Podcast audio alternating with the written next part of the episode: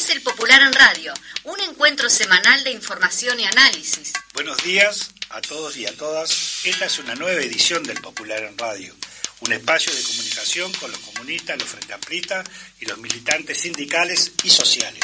Y con todos los hombres y mujeres interesados en la política y en profundizar el proceso de cambios en nuestro país. Agradecemos a todos los mensajes recibidos por mail, por teléfono y personalmente. Porque nadie te lo cuenta como nosotros. Esto, es El Popular en Radio.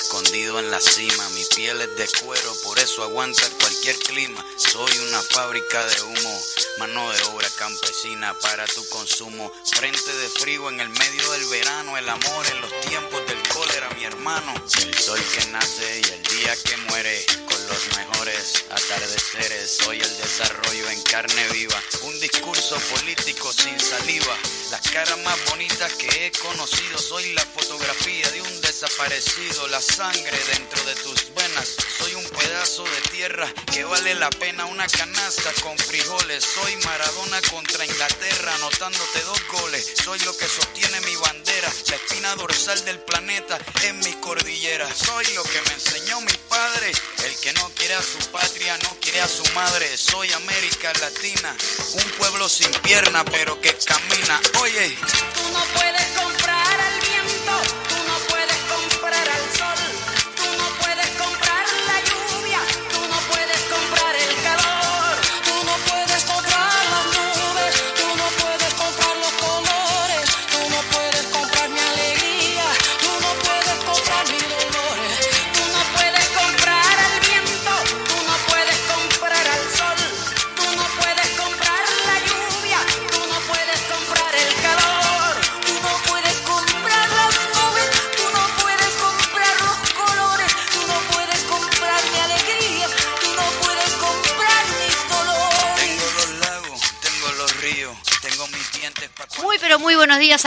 estamos en un programa más del Popular en Radio, hoy 24 de junio de 2022, número 593 del Popular. ¿Cómo estás, Paola?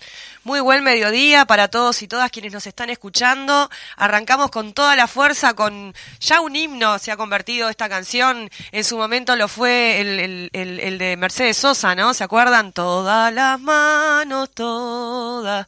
Y ahora en, en esta, más, más cerquita en el tiempo, esta hermosa canción de Calle 13 Latinoamérica que tiene que ver con, con el tema central que vamos a estar este, teniendo hoy luego en la, mm, de la segunda parte de, de la, del- sí, la segunda media hora del programa relativo a, a las elecciones de Colombia, eh, los resultados en análisis y la perspectiva también que trae para, para toda la región, ¿verdad?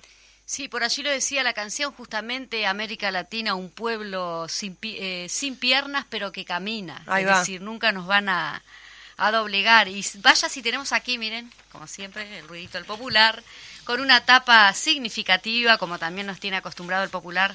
Y hoy vamos a compartir las noticias, los titulares, los titulares del popular, porque así ustedes este, acceden a él y leen las noticias interesantes que nos reflejan la realidad de hoy de hoy y de ayer y de Sí, antes. en- en- este- esto es un, es un popular muy interesante que tiene muchos elementos e información para poder comprender qué es lo que está ocurriendo en la coyuntura, que hace como una síntesis y un resumen también de, de todas las luchas que se vienen dando en eh, por los distintos sindicatos y organizaciones sociales, que también hemos hecho seguimiento eh, en los distintos programas de, de- de, mm, en la izquierda del Late Corazón, por ejemplo, hemos dado la, la agenda. Bueno, este, este popular en particular y la, y la editorial que después van a, van a ver, hace referencia justamente a, poder juntar todo eso y, y darle una perspectiva común y unitaria, porque más allá de que los distintos sindicatos y las distintas hagan sus em, eh, movilizaciones en distintos momentos, cuando uno lo ve global, nos damos cuenta que todas esas luchas convergen en lo mismo y son parte de lo mismo, ¿no? Y sí, Este, exactamente. Y por eso rumbo a un paro el 7 de julio que estamos convocando, Mm. como ya se han hecho las eh, marchas, manifestaciones de los diferentes sindicatos, como tú lo decías, Paola. Y sí, todos los trabajadores tenemos la misma la misma necesidad de reivindicar mejoras en todo sentido. ¿no? En el ese- marco de la rendición de cuenta, en ¿verdad? el marco de la rendición de Bueno, tenemos en la, en, la, mm, en la sección de economía una nota muy interesante de, de Bruno Giometti, eh, torta más grande y cada vez peor repartida. Eh, después van a ver que dice en la editorial, es como la, eh, la teoría del de derrame, pero al revés. Este, así que bueno, allí una, una, mm, un análisis económico, pero económico de los que se entienden, no los económicos de lo que te chamullan y la gente que no comprende de qué se está hablando, ¿no? Así que muy interesante. Sí, luego tenemos aquí un otro titular que dice privatización encubierta. El gobierno regala una porción de la torta de Antel a sus amigos en los medios. Sí, una nota de Fabricio Mato que recoge este, distintos elementos sobre eh, lo, también lo que venimos tratando en las distintas audiciones que tiene que ver con esta concesión de Antel de su, de su, de su posibilidad de, de venta de datos. Bueno, allí tienen toda la información juntita, eh, bien este, mm, fundamentada. En esto también de, de- de- de destruir un poco esta idea que intenta poner siempre el gobierno cada vez que nosotros hacemos una denuncia de que estamos mintiendo, ¿no? Sí, es muy sí. fácil decir que uno miente, Que pero cuando nosotros fundamentamos con datos concretos, o sea, en todo caso, eh, que contrapongan con otros datos, cosa que no hace. Exactamente. Claro. Y después tenemos aquí eh, la nota de Gastón Grisoni, como también Gastón nos tiene acostumbrados en cuanto a los derechos humanos, a 49 años de una huelga general que conmovió al mundo, Sí. una heroica huelga general.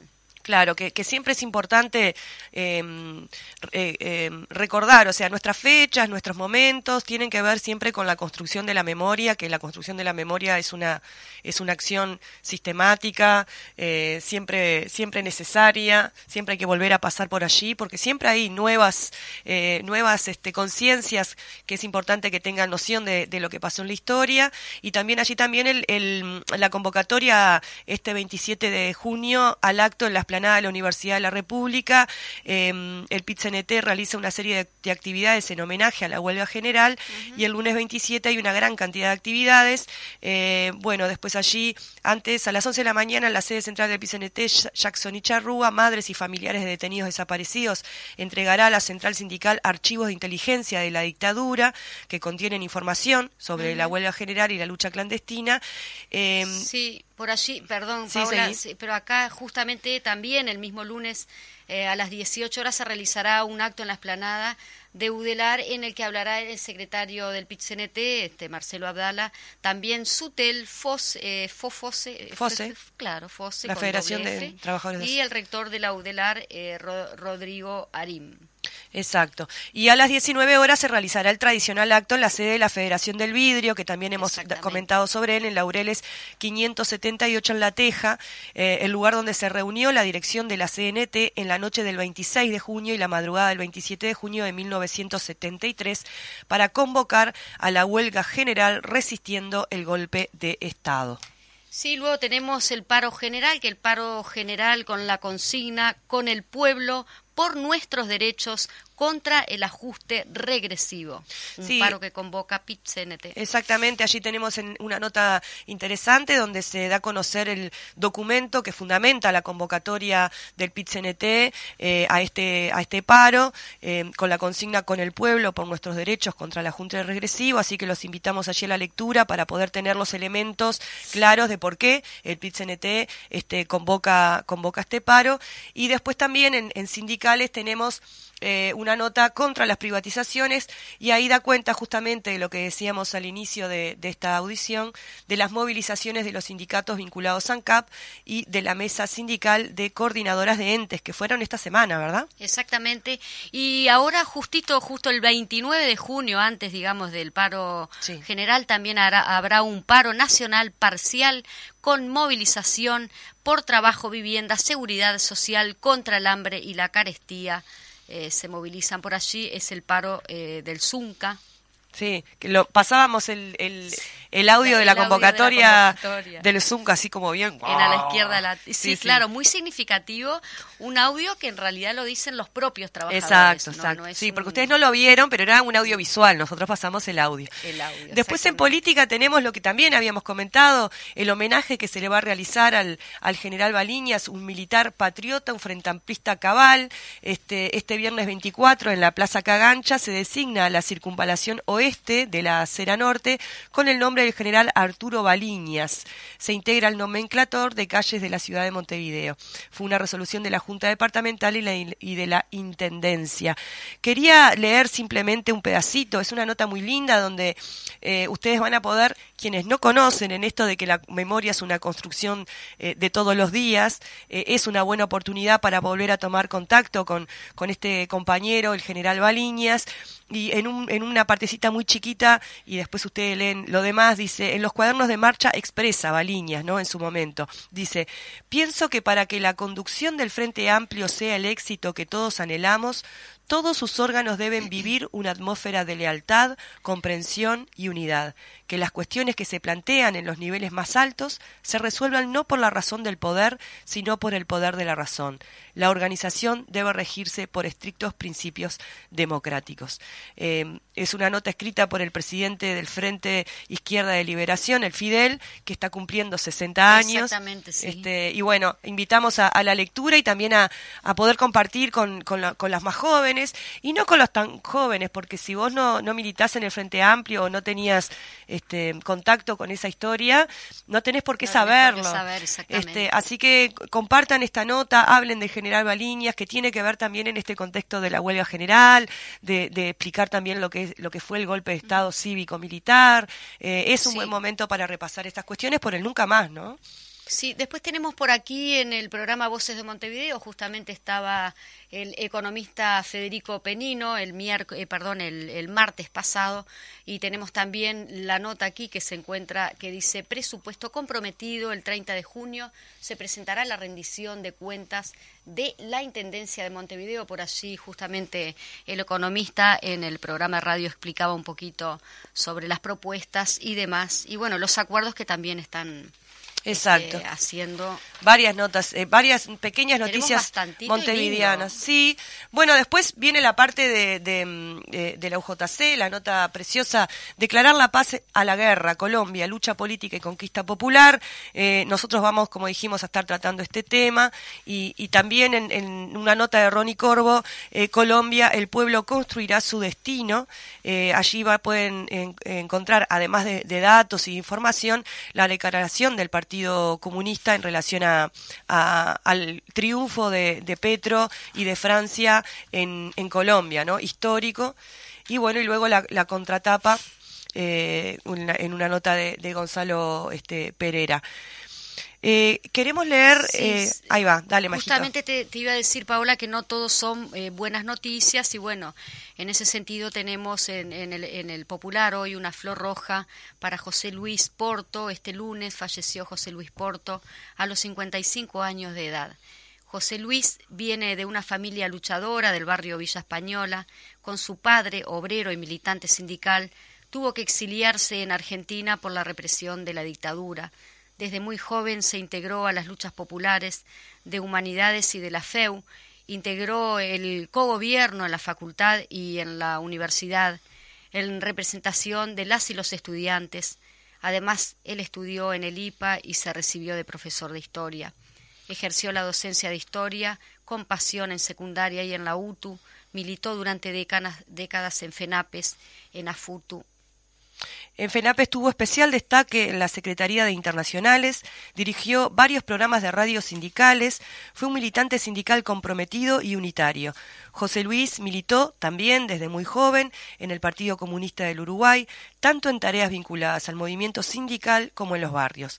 Fue un frente amplista convencido y participó siempre de su comité de base hizo del internacionalismo y la solidaridad antiimperialista una seña de identidad. Especialmente militó mucho en el movimiento de solidaridad con Cuba. A sus compañeros y familias, en especial a su hija Lúa, eh, a su sobrino Matías y a su madre Blanca, un abrazo enorme. A José Luis, una flor roja. También aprovechando, quería este, justamente otra lamentable pérdida que nos acercaba Gastón Grisoni. Lamentamos tener que informar que el 21 de junio de 2022 falleció el compañero Artigas Walter Gándano, eh, Gándaro, perdón, a los ocho- 82 años de edad en la ciudad de la costa. Artigas Gándaro estuvo detenido en el penal de libertad desde el 72 al 85 durante el terrorismo de Estado. También un abrazo a la familia. Esto sucedió el 21, ¿no? Pero Y sabemos, y siempre lo decimos, los compañeros no se van, los compañeros se quedan en, en nosotros y nosotras, eh, son parte de la historia, son parte de la acumulación, estamos aquí porque ellos estuvieron antes este, militando, creando conciencia, renovando la memoria, organizando, construyendo unidad, así que un abrazo a, a las familias y, y un re- una recordación que siempre va a estar presente para los compañeros y, y las compañeras. Muy bien, si les parece, si te parece, Pau, ya eh, empezamos a, a leer el, editorial del día de hoy que se titula Contra las privatizaciones. La aplicación de la restauración conservadora con su ajuste neoliberal tiene múltiples dimensiones. El objetivo es beneficiar a los maya oro, transferir recursos desde las y los trabajadores hacia el capital, una suerte de derrame a la inversa, concentrar el poder y la, y la riqueza, frenar y hacer retrocesos, el, eh, retroceder, perdón, el proceso de acumulación de fuerza del pueblo. Expresión de esto es la política salarial de rebaja, que también impacta a, a jubilaciones y pensiones. El PBI de Uruguay está recuperando los niveles prepandemia. Los sectores agroexportadores y financieros ya están ganando más, mucho más que en el 2019. En los últimos 12 meses, las exportaciones llegaron al récord histórico de 13 millones de dólares. Hay 10 millones, eh, 10 10 millones mil. de dólares, sí, perdón, 10 mil eh, millones de dólares de uruguayos eh, depositados en el exterior. Es decir, la famosa torta crece, pero se reparte cada vez peor. Caen los salarios y jubilaciones, hay sectores de la población enfrentando el hambre, cae el consumo. Uruguay es más desigual cada vez más. Esta restauración conservadora también se expresa en el ataque permanente a las empresas públicas. Uruguay tiene una economía altamente primarizada, con una gran concentración de la propiedad de la tierra y en, rumbo, y en rubros económicos claves como los agropecuarios. Hay una extranjerización cada vez más acentuada en los productos agropecuarios, tanto en su producción como principalmente en su distribución y exportación. Los principales frigoríficos son extranjeros. Eh, las comercializadoras de granos y productos agrícolas también.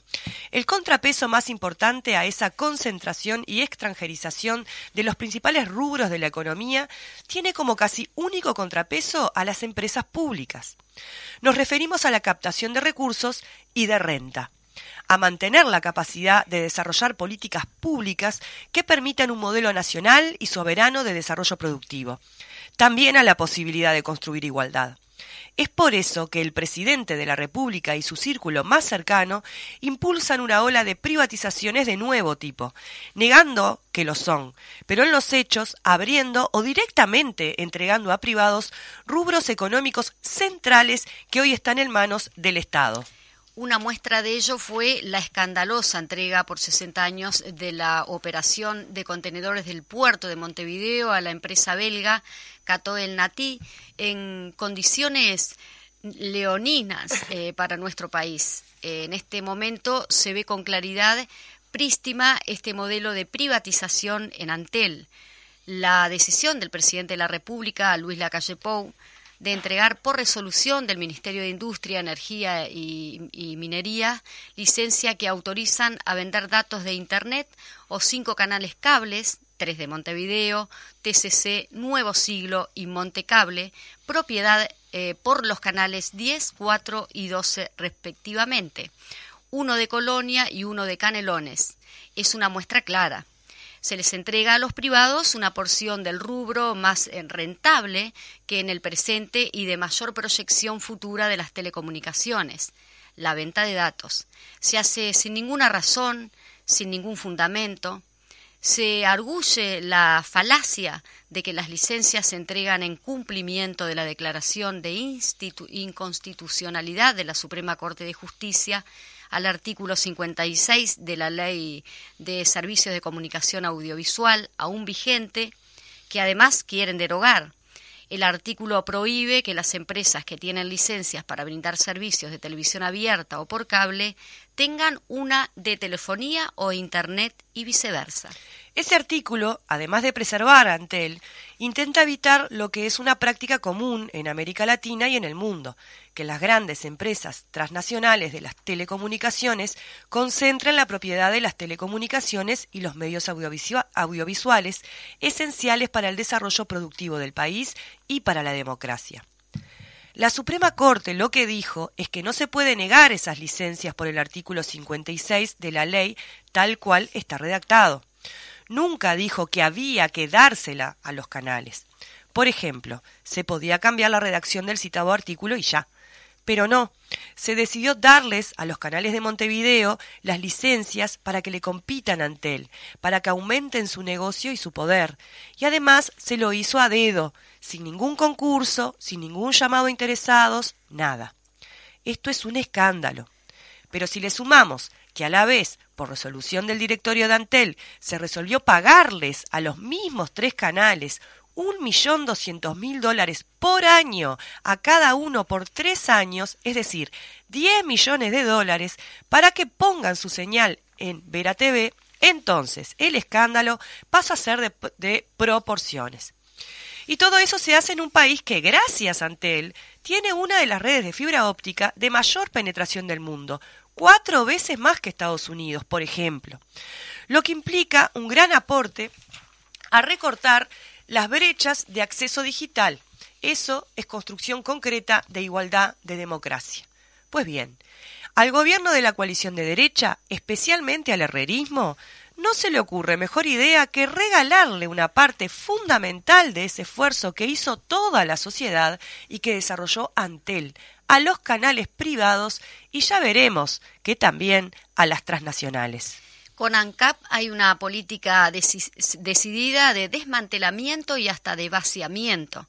La coordinadora de sindicatos de ANCAP, en su movilización del martes, planteó el desafío de defender ANCAP en todas sus dimensiones y centró sus denuncias y reclamos en cinco ejes. El precio del combustible, la privatización de la industria del Portland, la privatización del gas natural, el retroceso en el uso de nuevas energías y los peligros en la concesión de envasado y distribución del supergas. La coalición de derecha en el gobierno, el herrerismo en particular y el presidente Luis Lacalle Pou, muy especialmente, hicieron un centro de su campaña electoral en la crítica al supuesto desastre de ANCAP y en el compromiso de que iban a bajar el precio de los combustibles.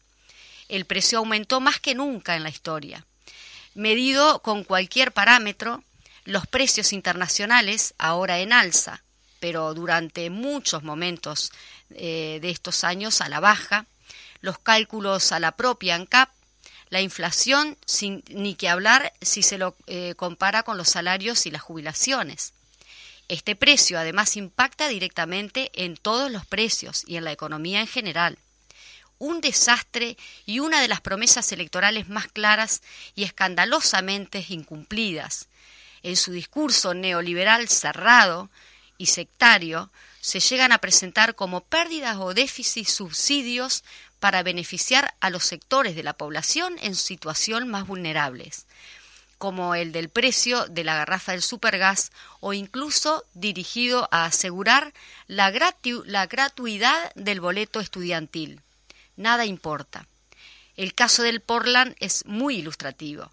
Se manipulan cifras, se presentan como deficitarias inversiones que potencian el negocio de ANCAP, que es tal malo, pero tal malo, que hay varias empresas privadas interesadas en quedarse con él. El proyecto Neptuno, denunciado por la Federación de Funcionarios de OCE, FOSE y por el Frente Amplio, implica una mega obra privada de muy elevado costo e importantes impactos ambientales negativos, pero además es, en los hechos, una privatización de la gestión de un recurso natural central, el agua. Ya tuvimos la experiencia de la privatización del agua en Maldonado, con desastrosos resultados tuvo que volver OCE. pero es que no importa, es visto simplemente como un negocio más para un conjunto de empresas y está inspirado en el fanatismo neoliberal de que lo privado es mejor como axioma. En el caso del Instituto Nacional de Colonización, es decir, del manejo de la tierra, la situación es terrible. En la LUC se le quitó casi el 10% de su cartera de tierras y en el presupuesto se le recortaron dramáticamente los recursos. En un informe del Observatorio de la Cuestión Agraria, OCAU, de la Universidad de la República, que se titula La Ley de Urgente Consideración y el Instituto Nacional de Colonización, sus efectos territoriales, se señalaba que por el impacto del artículo 357 de la LUC, entre comillas, quedarán libres de enajenación, o sea, se podrán vender por fuera de la autorización del Instituto Nacional de Colonización unas 58.574 hectáreas, lo que significa un 9,5% del total de gestión de tierras del instituto. En el informe, mediante geolocalización y cruce con otra información, se analizaron las tierras afectadas. Una primera conclusión. Son tierras caras. El 90% están por encima del valor del promedio nacional de la hectárea, 3.295 dólares. Un 41% son de las más caras entre 5.000 y 10.000 dólares la hectárea. El Instituto Nacional de Colonización no tiene plata para adquirirlas. No se dispusieron recursos ni en el presupuesto ni en la rendición de cuentas y, por su costo, difícilmente puedan acceder a ellas pequeños productores. Serán adquiridas por grandes propietarios por grandes empresas. Este breve repaso no tiene otro objetivo que destacar la justeza de los reclamos y las movilizaciones sindicales de estos días. También de señalar la importancia de todas las movilizaciones realizadas y las que vienen, que tendrán un momento de síntesis en el paro del 7 de julio, con las más que atinada consigna de con el pueblo por nuestros derechos contra el ajuste regresivo. Por allí teníamos Bien, el editorial del día de hoy. Privatizaciones por todos lados, desmantelamientos por todos lados.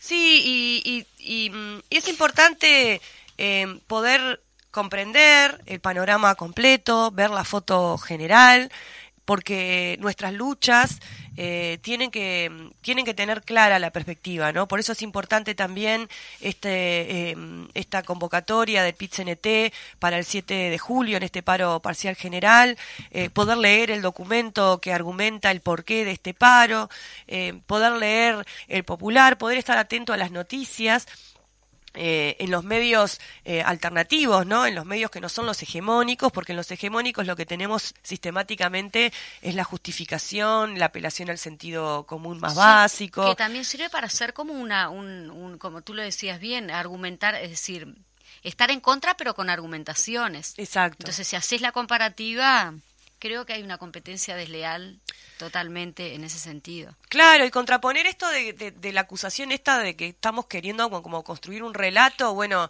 eh, hoy escuchaba en el, en el programa La Base, eh, de- el dato mata el relato, o sea, nosotros presentamos información concreta, eh, lo de Antel, eh, es, es- No es invento. claro, la Suprema Corte no dice tienen que darle los datos a, las- a los tres canales, dice no pueden negarse por este artículo, pero no obliga. Sin embargo, el presidente justifica este, darle eh, esta concesión porque supuestamente la Suprema Corte dice que hay que hacerlo. Y eso es mentira. Eso es eh, modificar la, verdad, acomodarla de tal manera. Entonces, una parte es real y una parte no, pero la ciudadanía que no está bien informada justamente porque tenemos un borbadeo sistemático de, de blindaje, no, no puede discernir en qué es lo real y qué no es lo real, sobre todo cuando se utiliza parte de la verdad, ¿no?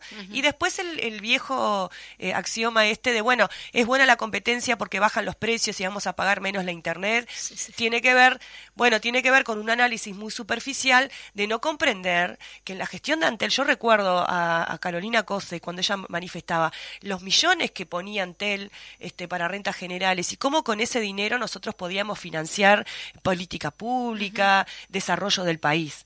Si nosotros perdemos nuestras em- empresas públicas que nos, que nos dan esos presupuestos, ¿con qué vamos a levantar el país? ¿Con qué vamos a desarrollar nuestra economía? ¿Con qué vamos a atender las necesidades de la gente? El Estado necesita recursos, ¿no? Sí, Este, sí, pero se, pero se lo están sacando. Es el, Bueno. propio, el propio gobierno está sacando los recursos del Estado. Es importante explicarlo con claridad para que la gente de a pie, el común y corriente, que, que la gente que va al almacén, la gente que conversa con su vecino, comprenda cuál es la dimensión.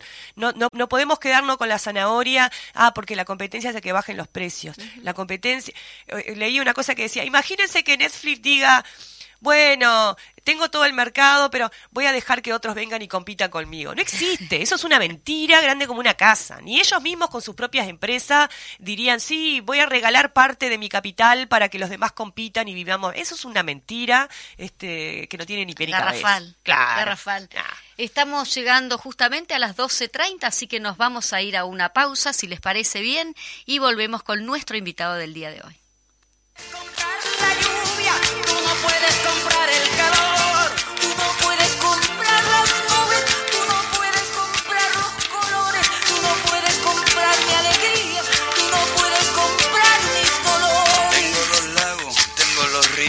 tengo mis dientes pa' cuando me sonrío, la nieve que maquilla mi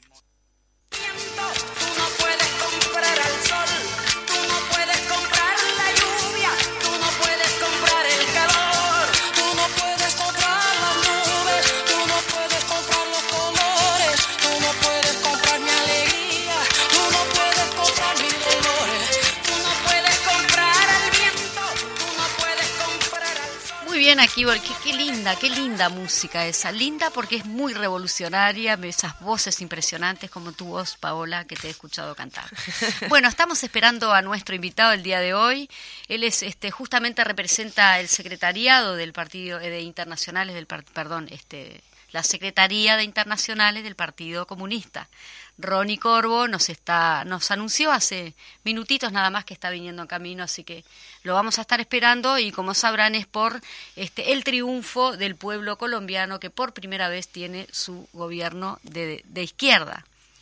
Sí, allí eh, se da un, un- un fenómeno este, de que hablábamos el otro- día, ¿no? que tiene que ver con la acumulación que ha hecho Colombia a pesar de, de- de haber vivido sistemáticamente situaciones de violencias muy enormes, de haber sido asesinado en su momento eh, líderes eh, políticos que, que planteaban una alternativa.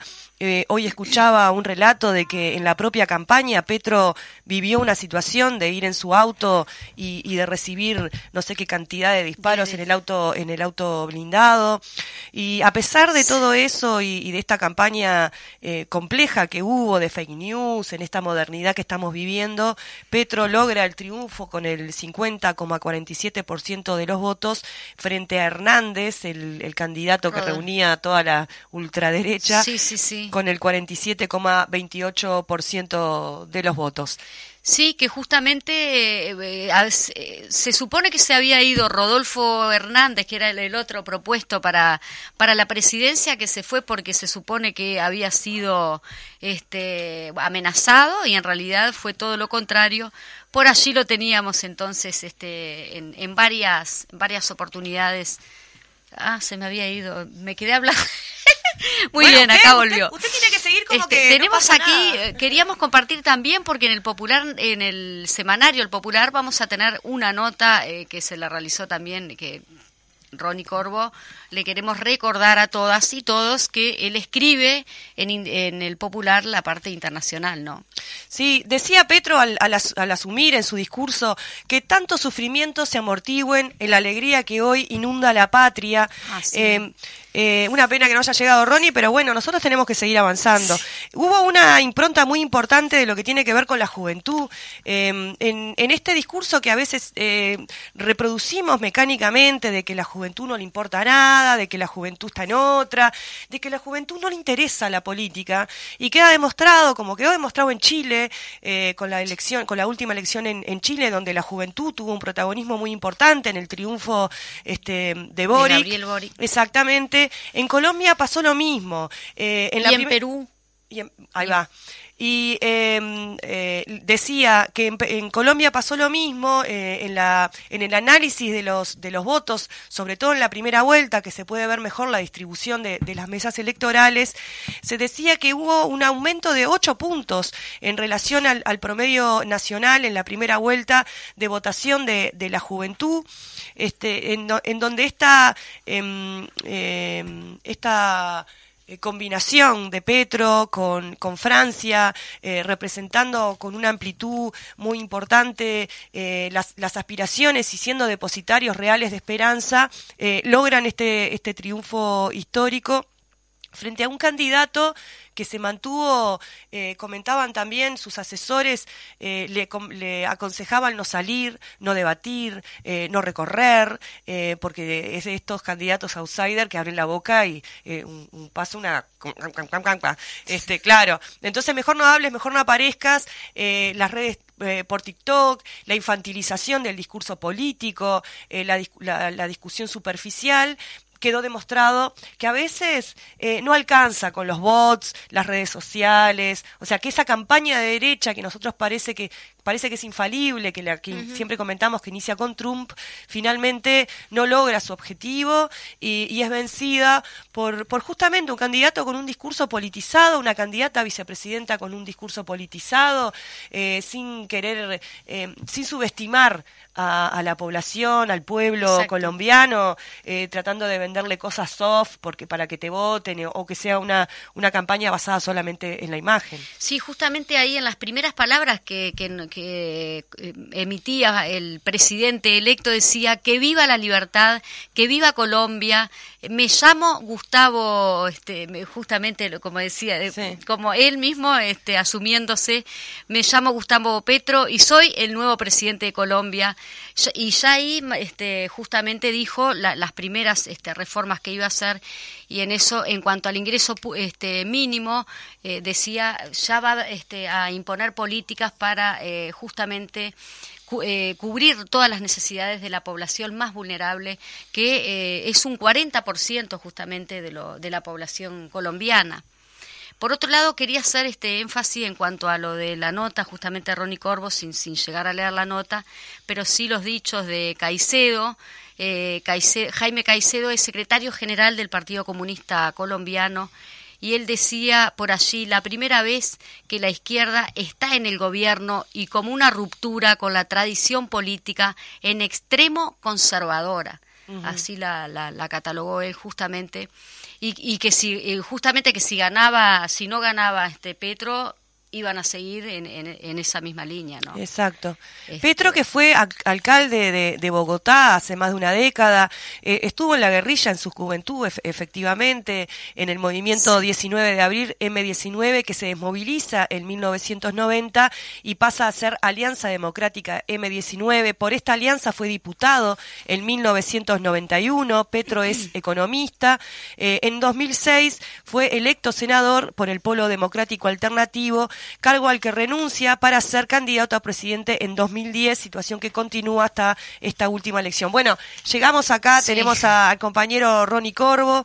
Este, para, para hablar sobre este tema, estuvimos conversando, Ronnie, te adelantamos para, para que sepa, dimos como un- una pequeña eh, introducción al tema. Este, bueno, Bueno. comer-. Muy buenos días, sí, no, le quería dar los buenos días y bueno, nada, sí, habíamos transmitido ya que te estábamos esperando. Aquí tenemos entonces formalmente este integrante de, la Secretaría de Internacional del Partido Comunista, Ronnie Corvo. Bienvenido. Bueno, eh, buen mediodía y frío. Mediodía en, Montevideo. Eh, un saludo a, a toda la audiencia y, y lógicamente expresar nuestra alegría, nuestra alegría personal y nuestra alegría como colectivo de organizaciones sociales y, y de la izquierda de Uruguay ante el triunfo de, del pacto histórico. Porque la mayoría de los periódicos o los medios de prensa dicen ganó Petro. No, en Colombia ganó el pueblo colombiano.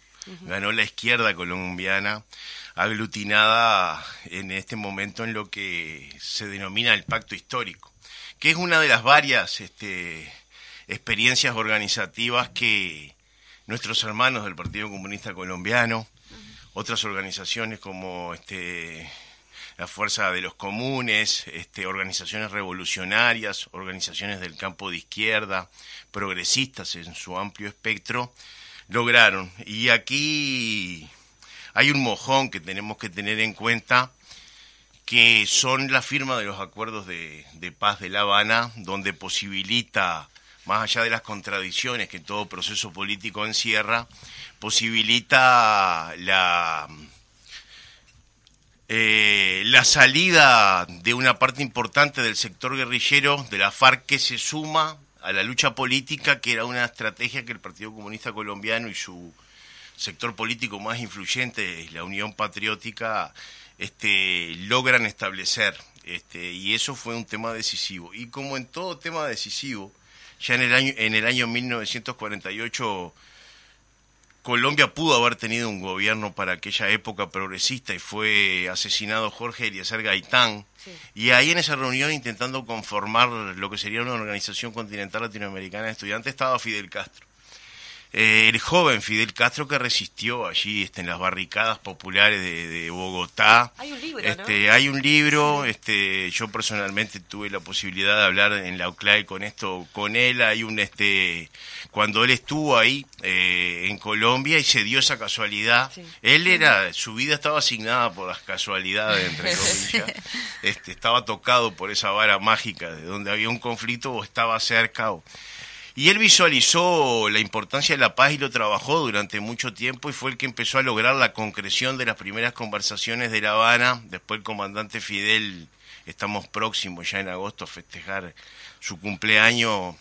Este, bueno, nos dejó físicamente, pero no su ideario y su impronta política y se lograron los acuerdos de paz de La Habana con una influencia muy importante de Cuba en eso y también de Noruega, hay que decirlo.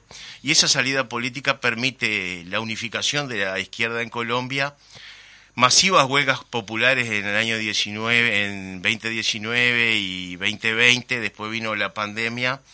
Este, pero esta expresión de masivas este, huelgas populares marca primeramente un agotamiento de un modelo neoliberal de extrema derecha colombiana entreguista, con nueve bases norteamericanas, ocho, nueve, hay diferencias en esto según quien lo analice, no importa el número. Este, y es una gran derrota también del imperialismo norteamericano, yo lo pongo por ahí en el artículo de Sí, hoy de- del sí. Popular en la declaración del Partido Comunista Colombiano, y donde básicamente transcribí eso, y una entrevista al secretario general, que es muy amigo de nuestro secretario de Relaciones Internacionales, Jorge Mazarovich, Jaime Caicedo, que él relata eh, en una síntesis muy importante, que yo no la toqué, la puse expresa, lo que significa este nuevo tiempo de Colombia y la posibilidad que se abre en el plano político de Colombia, y yo le agregaría lo de Jaime Continental, porque es una victoria también de todas las fuerzas de izquierda que luchamos por una América Latina unida, íntegra, soberana y autodeterminada fundamentalmente y sin presencia extranjera. Comentábamos la importancia de- del, voto de la juventud eh, en una Colombia que tiene un- esta historia que venimos comentando y que se mencionaba que fue muy importante el voto de la juventud, que siempre se habla de que la juventud está como desmovilizada a política y sin embargo con un discurso muy muy cargado de po- político, ¿no? De, Petro, este, la juventud había respondido y había tenido un- una importancia muy relevante en lo que tiene que ver en el voto, en un voto que además en Colombia no es obligatorio, ¿no? Exactamente. Bueno, la juventud tuvo una importancia primaria en las últimas movilizaciones porque fueron los jóvenes primeramente quienes se movilizaron y fueron jóvenes de los sectores de los barrios más populares de, de- de Bogotá y de las ciudades más importantes como Medellín, donde tuvo su epicentro en las movilizaciones. Así que la juventud colombiana es la gran protagonista de esta jornada.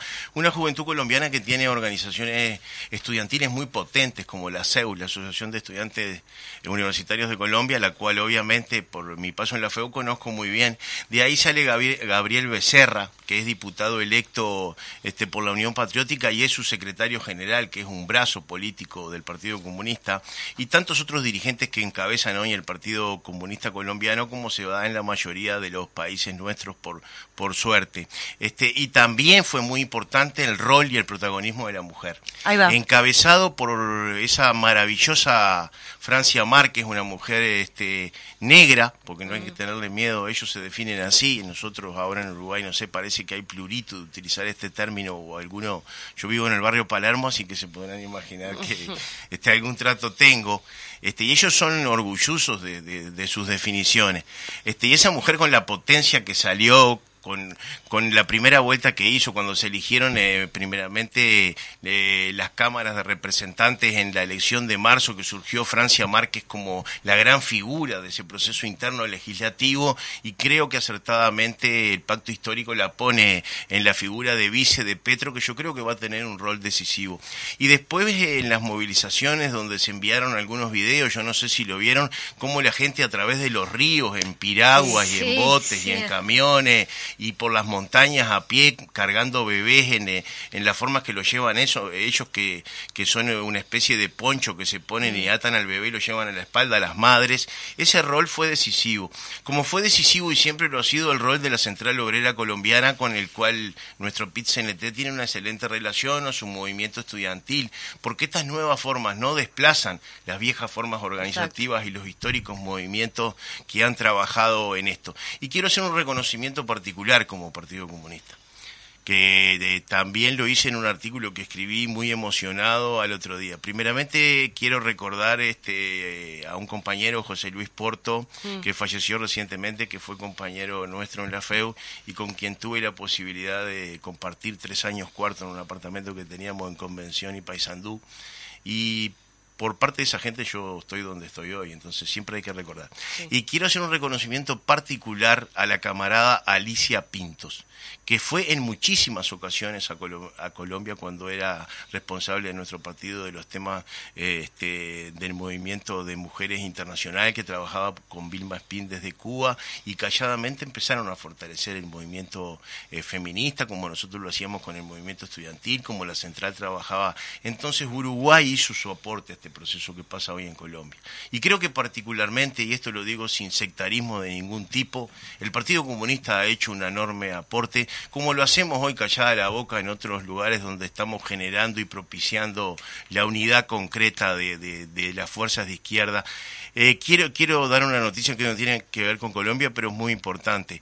Hemos trabajado muchísimo para que la izquierda colombiana, con la participación del part- de Paraguaya, perdón, con la participación del Partido Comunista Paraguayo, se integre en apoyo este, a la candidatura de la izquierda en Paraguay y recientemente eso lo hemos logrado, como hacemos en todas partes del continente, porque nosotros no solo pregonamos y hablamos de unidad, sino que la practicamos.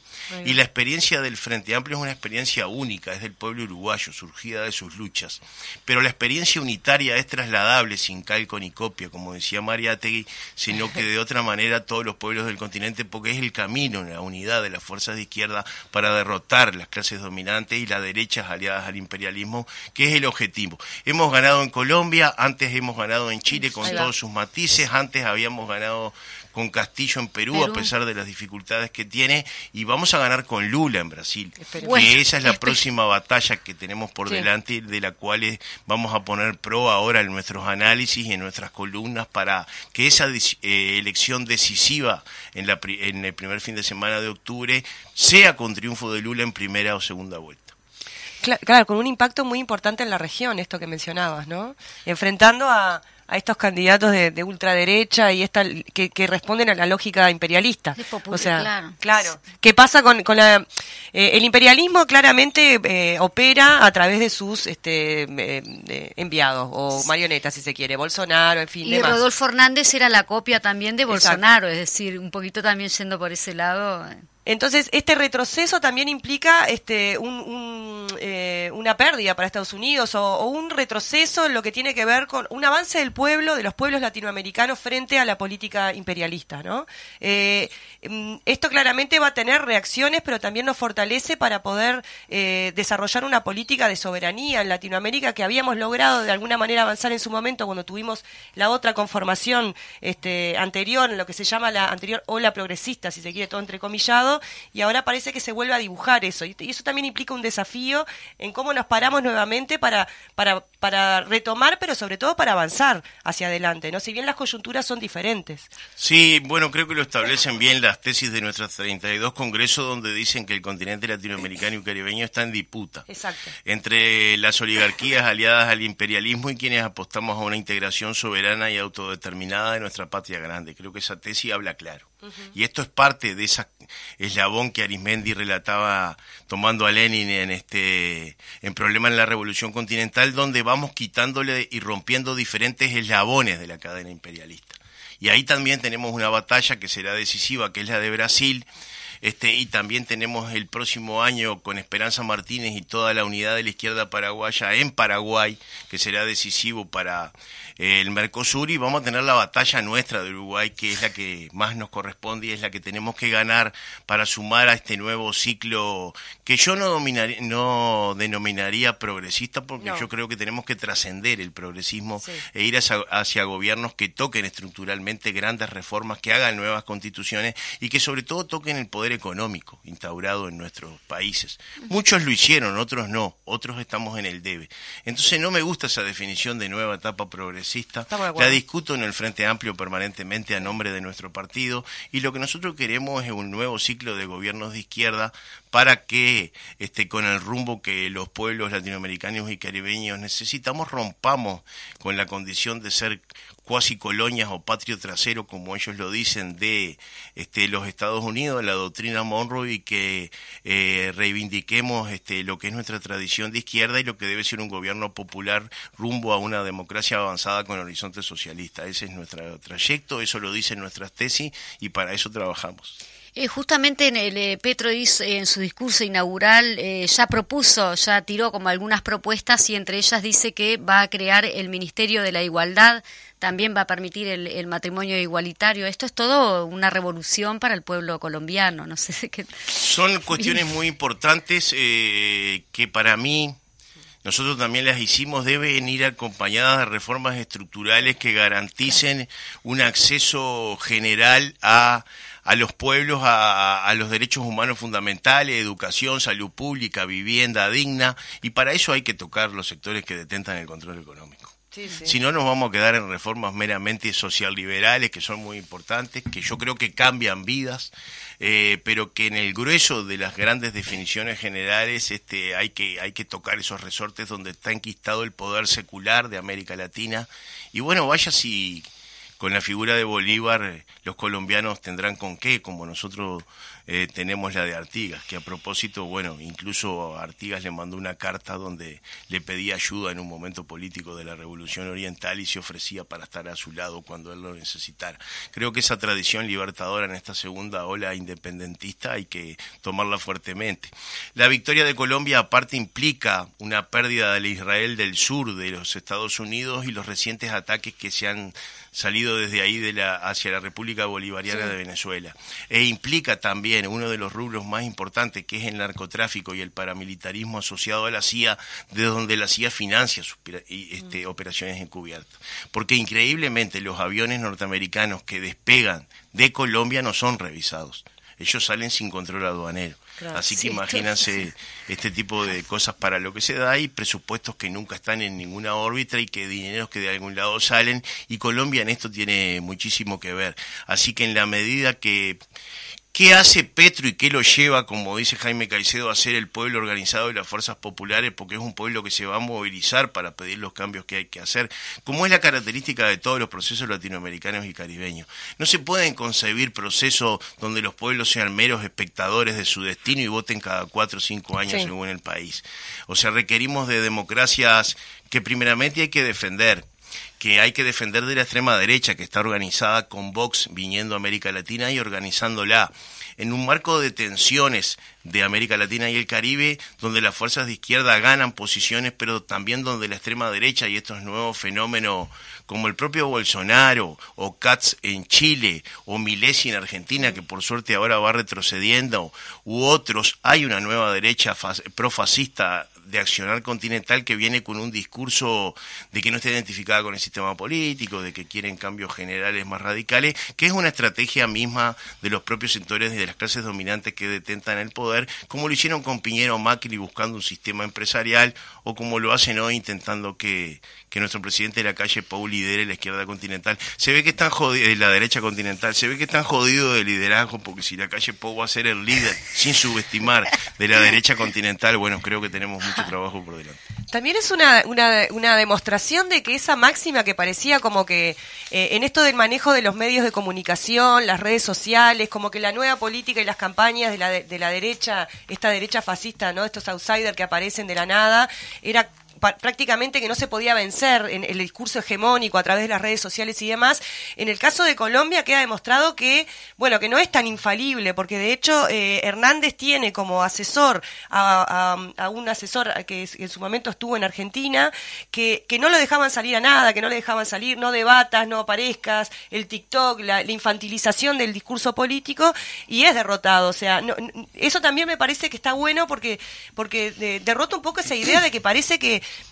que todo lo que hay que hacer ahora es a través de las redes sociales, que todo tiene que ver con la imagen y con, y con el eslogan y con la comunicación, y sin embargo, eh, este proceso colombiano, como vos bien describías, viene, tiene que ver con, con las luchas de las organizaciones sociales, de la organización del pueblo, con, con un discurso politizado, este, que, que no puede ser rotado por los bots, las fake news y demás, más allá de que se intentó, y mucho, porque hubo muchos millones puestos ahí en tratar de, de, de- de- de crear una, una opinión pública o de manipular una opinión pública a partir de, la, de las nuevas inteligencias artificiales en, en las redes sociales. Y acá se demuestra que no, nada es infalible, ¿no? No, eso es verdad, pero se demuestra en parte que con eso y con muchos millones tuvieron a 700 mil votos, tuvieron muy cerca. Sí, sí. Entonces tampoco nosotros podemos subestimar, eh, nosotros creo que tenemos un amplísimo trayecto que recorrer para sumarle a nuestra militancia y a todo lo que hacemos la intensificación y el uso y el combate en las redes sociales. Yo tengo amigos de ingeniería que se dedican a esto hace mucho tiempo y lo hacen y siempre dicen en las reuniones que hacemos que es de vital importancia y argumentan por qué. No es mi área específica de, de trabajo, pero yo creo que nosotros tenemos que aprender. He visto experiencias muy importantes como la del PCdoB en Brasil, por decir alguna de los partidos amigos nuestros más cercanos, que tienen eh, ya televisión digital, que tienen amplio trabajo en las redes. Por supuesto que ellos son un partido donde la composición de capas medias es mucho más fuerte que el nuestro. En Uruguay somos un tanto distintos, pero creo que sí que tenemos que como Frente Amplio y como Partido Comunista también avanzar en, eh, en estas nuevas formas y redes que, que también le permitieron al pueblo colombiano ganar, porque ahí se dio un debate importantísimo como se da hoy en Nicaragua o en Cuba que el propio ejército formado a Fidel en la informática cuando hizo la Facultad de Ciencias de la Información previendo este escenario, hoy da un debate contra las nuevas formas de intervención de Estados Unidos que son a través de las nuevas tecnologías. Entonces no, no son contradictorias, hay que irlas sumando y hay mucho camino que recorrer en esto y se abre un nuevo campo de lucha que es ese específico junto con la lo tradicional y determinante que para nosotros es la movilización popular. Así que el lunes 27 de junio estaremos ahí en la esplanada de la Universidad de la República siempre recordando este, esa fecha tan insigne para nuestro partido y recordando a todos los desaparecidos, nuestros muertos y nuestros vivos también, en homenaje a ellos y a todos nuestros viejos que nos acompañan en esta centenaria lucha. Muy bien, estamos agradeciendo entonces que nos hayas, bueno, que hayas venido acá, una enciclopedia abierta para mí, que desconozco alguno de estos temas o que más o menos estoy en construcción. Muchísimas gracias, Ronnie. Estoy segura que para toda la audiencia ha sido muy este, ilustrativo. Sí, sí, aparte te, te- te quedan como 27 millones Sí. de preguntas, porque toda la coyuntura de Venezuela y cómo la resistencia de Venezuela, este nuevo escenario que se abre, Estados Unidos teniendo que comprar petróleo por la... no, ah, billones, ¿no? Bueno, de- decíamos, decíamos con Juan eh, un Vamos, poco. vamos. Nos tenemos que ir yendo, nos tenemos Bueno, nos chau, están- chau, nos- chau, nos están diciendo redondeando, así que nos encontramos para el próximo viernes. Hasta